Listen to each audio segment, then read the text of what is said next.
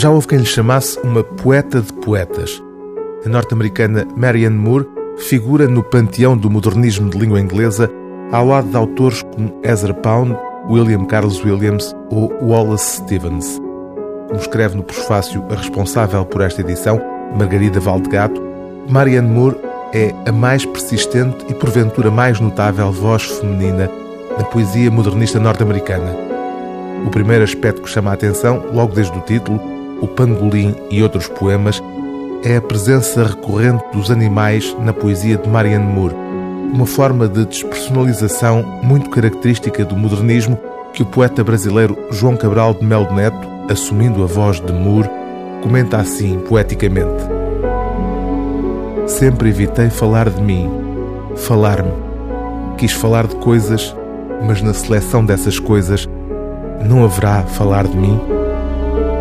O poema mais citado de Marianne Moore fala de, e é o título dele, poesia. Eu cá também não gosto. Há outras coisas importantes além deste desconchavo. Quando, porém, a lemos, desenhando-a por completo, achamos, apesar de tudo, nela um lugar do genuíno. Mãos prestes a agarrar, olhos prestes a dilatar, cabelo prestes a eriçar, se for o caso, são coisas importantes não por via de uma interpretação sonante que as possa moldar, mas por via de serem úteis.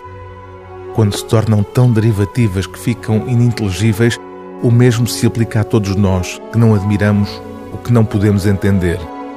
Há que distinguir, porém, quando, enaltecidos pelos semipoetas, o resultado não é poesia.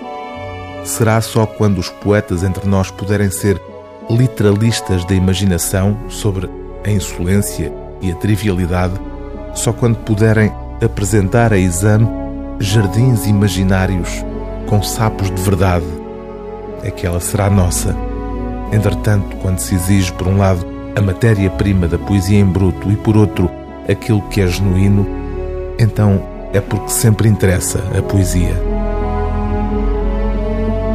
O livro do dia TSF é O Pangolim e Outros Poemas, de Marianne Moore, tradução e prefácio de Margarida Valdegato, edição Relógio d'Água.